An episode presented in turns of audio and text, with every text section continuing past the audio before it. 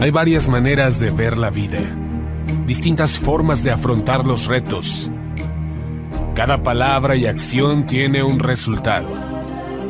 Crisis o cambio. Imposibilidad u oportunidad.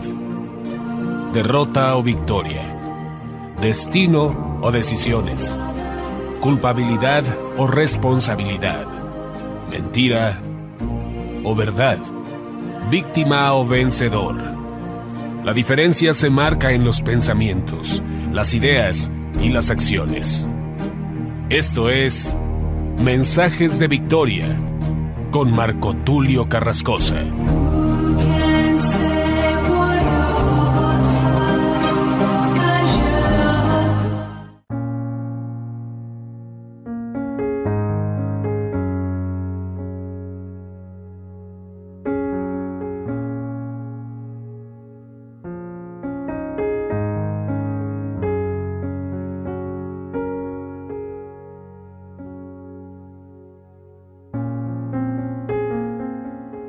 Bendiciones a todos.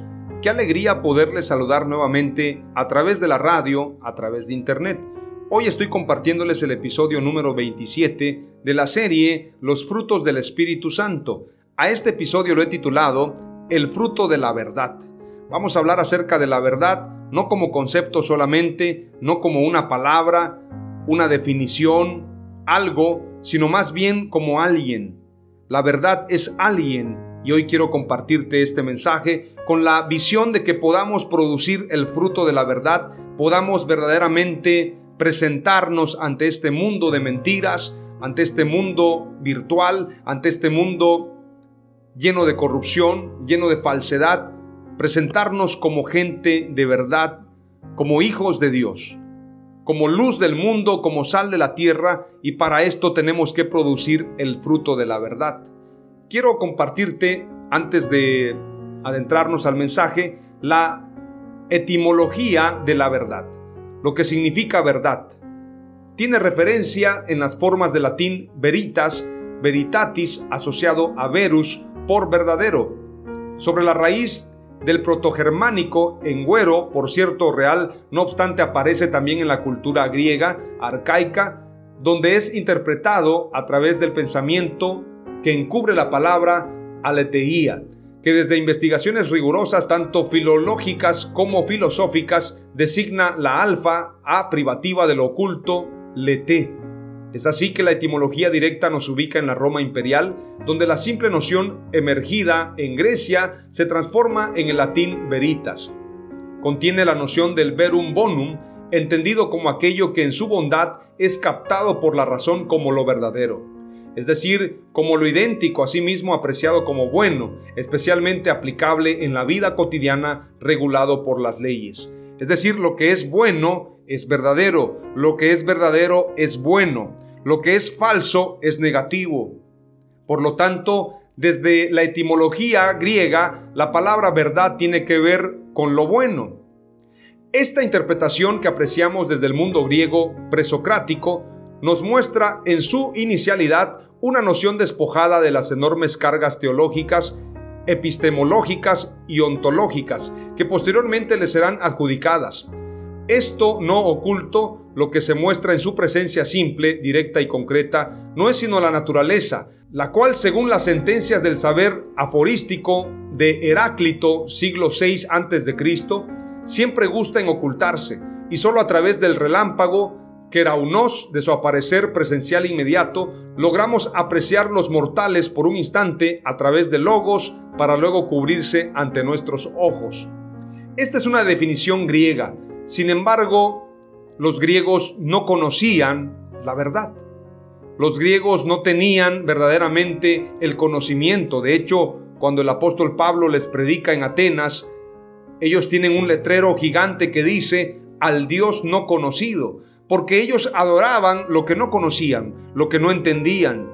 La verdad para ellos era un concepto de lo bueno, sin embargo no tenían una experiencia con la verdad, porque ellos estaban llenos de mitos, llenos de mentiras, llenos de falsedades, de quimeras, de muchas cuestiones que tenían que ver con la filosofía, pero sobre todo con aquello que no tiene que ver verdaderamente con lo real, con lo verdadero. Es decir, ellos tenían un enfoque metafísico. Ellos pensaban que la verdad era solamente un pensamiento, algo irreal, algo que no podía tocarse, algo que no era tangible, sino tenía que ver con el alma, con el pensamiento, pero no algo verdaderamente visible. Es importante mencionar también las posiciones tomadas en sus valoraciones históricas. A partir del Renacimiento, en el siglo XV, atravesando la modernidad, la noción de verdad fluctuará entre las concepciones empiristas y racionalistas siglo XVI y XVII, atribuyéndoles unas el origen y la validación del conocimiento real a los sentidos y otras al uso puro de la razón. Es decir, un concepto decía lo que se puede ver y otro concepto lo que se puede pensar. Sin embargo, la verdad no es algo, sino alguien. Durante la crisis abierta por el pensamiento contemporáneo, el término sufrirá los embates más duros de la crítica, el perspectivismo y el existencialismo, e incluso será asediada por tendencias nihilistas. La verdad será objetada hasta tal punto que incluso se verá casi aniquilada ante la declaración de la muerte de Dios por el filósofo Friedrich Nietzsche. Este filósofo alemán, escritor del libro El superhombre, un ateo, un hombre que se opuso a la verdad, este filósofo alemán que de alguna manera también combatió el cristianismo. Él habló también acerca de la verdad como una verdad relativa, es decir, todos tienen la verdad, nadie tiene la verdad absoluta y hoy en día, inclusive dentro de las iglesias hay pastores que dicen es que nadie tiene la verdad absoluta, solamente cada quien tiene una parte de la verdad. Bien, Prácticamente se dice que la verdad es relativa, inclusive dentro de la iglesia. Ahora, es importante señalar, ahora, ¿qué significa que no hay verdades absolutas? El relativismo es una posición filosófica que niega la existencia de verdades absolutas. En otras palabras, consideran al saber como incompleto y sostiene que el conocimiento humano es relativo, subjetivo e incapaz de ser objetivo ya que está influenciado por la historia y otros preconceptos. La verdad es relativa, dicen algunos. Esta es la noción bastante cínica de que realmente no existe la verdad para todos. A menudo se expresa con la mentira, la verdad es relativa. Esa es una afirmación que se refuta a sí misma. Si la verdad es relativa, entonces todo mundo tiene la verdad y todo es verdad. Entonces la verdad no existe. Por lo tanto, tenemos que aprender a definir lo que es la verdad. La verdad solo puede darse a través del Espíritu Santo. Veamos lo que dice Efesios capítulo 5 y verso 9. Pues esa luz que está dentro de ustedes produce solo cosas buenas, rectas y verdaderas. Ya ve que los filósofos griegos definían la verdad como lo bueno. Y la escritura dice que la luz que está dentro de nosotros produce solo cosas buenas, rectas y verdaderas. Es imposible que produzca cosas malas. El fruto de la verdad es fruto del Espíritu Santo. El fruto de la verdad solamente lo puede producir el Espíritu Santo. Esta es una verdad lo que te estoy compartiendo. También la escritura dice, en Efesios 5.9, en otra versión, dice, cuyos frutos son la bondad, la rectitud y la verdad. En otra versión dice, pues el fruto de la luz consiste en toda bondad, justicia y verdad. Y en otra versión dice, porque el fruto del Espíritu se manifiesta en toda bondad, justicia y verdad. Es decir, que el fruto o los frutos son la bondad, la rectitud y la verdad. La verdad está acompañada de la rectitud y de la bondad. Lo que es bueno, lo que es agradable, lo que es perfecto, esa es la voluntad de Dios. La primera palabra clave que te comparto es la siguiente. La verdad es un fruto del Espíritu Santo. La verdad tú no la puedes producir, solamente se produce a través del Espíritu Santo. Vayamos a lo que dice la segunda palabra clave. Jesús es la verdad. Juan 18, verso 34 en adelante dice, Jesús le respondió, ¿dices tú esto por ti mismo o te lo han dicho otros de mí? Hablando con Pilato.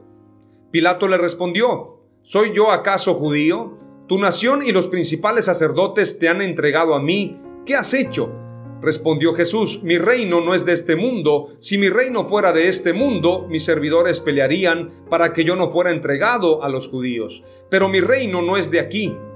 Le dijo entonces Pilato, Luego, ¿eres tú rey? Respondió Jesús, Tú dices que yo soy rey. Yo para esto he nacido y para esto he venido al mundo, para dar testimonio a la verdad. Todo aquel que es de la verdad oye mi voz. Le dijo Pilato, ¿qué es la verdad?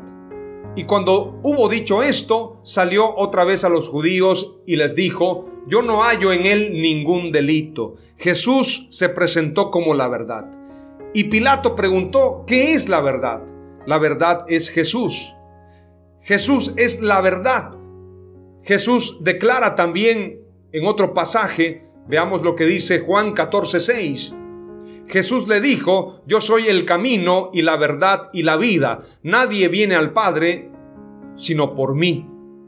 Es decir, que la verdad es Jesús.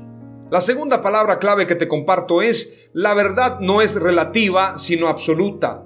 La verdad es Jesús. La verdad no tiene dobleces. La verdad no es variante. La verdad no tiene sombras de variación. La verdad es absoluta. La verdad no es relativa. La tercera palabra clave que te comparto tiene que ver con lo que dice Salmos 119, 163 acerca de nuestra postura en contra de la mentira y en contra de la corrupción. Veamos lo que dice el pasaje. Aborrezco y desprecio la mentira, pero amo tu ley. Si tú estás en la verdad, tienes que amar la ley de Dios. Proverbios 12:17 dice, El que habla verdad declara lo que es justo, pero el testigo falso, falsedad. Juan 8:44 sois de vuestro padre el diablo y queréis hacer los deseos de vuestro padre. Él fue un homicida desde el principio y no se ha mantenido en la verdad porque no hay verdad en él. Cuando habla mentira, habla de su propia naturaleza, porque es mentiroso y el padre de la mentira. Esto se lo dijo a los fariseos, a los escribas, a los maestros de la ley que mentían al pueblo de Dios, que mentían a los judíos, que mentían a la iglesia. Jesús les declara, ustedes no son hijos de Abraham, padre de la fe, sino son hijos de vuestro padre, el diablo, porque habláis mentira y porque queréis matarme. Salmos 34.1 dice, guarda tu lengua del mal y tus labios de hablar engaño. Colosenses 3.9, no mintáis los unos a los otros, puesto que habéis desechado al viejo hombre con sus malos hábitos. Proverbios 12:22, los labios mentirosos son abominación al Señor, pero los que obran fielmente son su deleite. La tercera palabra clave que te comparto es, la verdad enfrenta a la mentira. La verdad no consiente la mentira. La verdad no consiente el abuso. La verdad no consiente la corrupción. La verdad no consiente la falta de integridad. La verdad combate a la mentira. Por esto tú y yo no podemos quedarnos callados ante la mentira. No podemos permitir la corrupción. La iglesia es luz y es sal de la tierra. La iglesia tiene que levantarse para que la verdad no esté oculta, la verdad esté visible, para que la verdad corra como un río, para que la verdad sea como la luz que disipa la oscuridad. Eso es lo que tú y yo tenemos que hacer.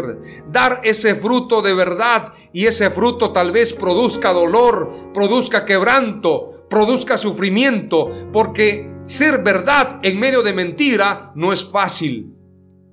Porque ser íntegros en medio de la corrupción no es fácil. Sin embargo, es la única forma de que verdaderamente seamos identificados como hijos de Dios. Si tú y yo no hablamos verdad, entonces no somos hijos de Dios. Entonces no estamos caminando el camino de Jesús. Jesús es el camino, la verdad y la vida. Si queremos ser salvos, si queremos verdaderamente encontrar el camino, tenemos que hacerlo en verdad. Por esto la escritura dice que lámpara es a nuestros pies la palabra de Dios. Porque la palabra de Dios contiene la verdad de Dios. La palabra de Dios es la verdad de Dios.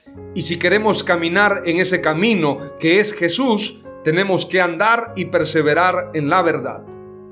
Las tres palabras clave que te he compartido hoy son, la verdad es un fruto del Espíritu Santo. La verdad no es relativa, sino absoluta. La verdad enfrenta a la mentira. Oramos a Dios.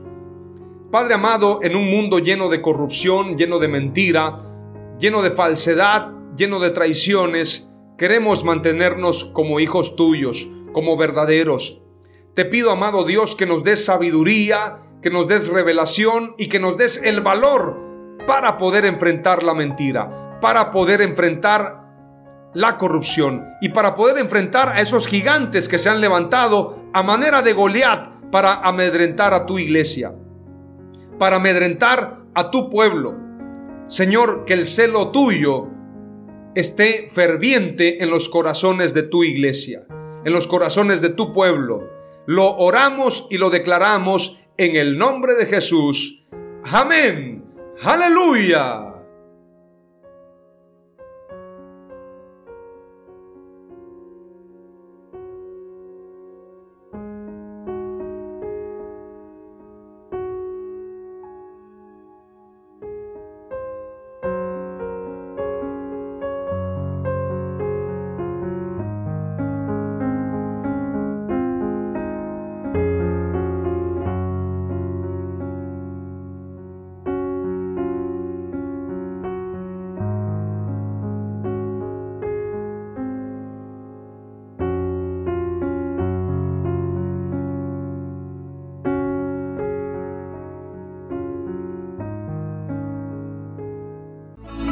Esto fue Mensajes de Victoria con Marco Tulio Carrascosa. Gracias por escucharnos y seguirnos en nuestras redes sociales. Si deseas invitarnos a tu ciudad, escríbenos por inbox o al WhatsApp 961 66 882 99 961 66 882 99.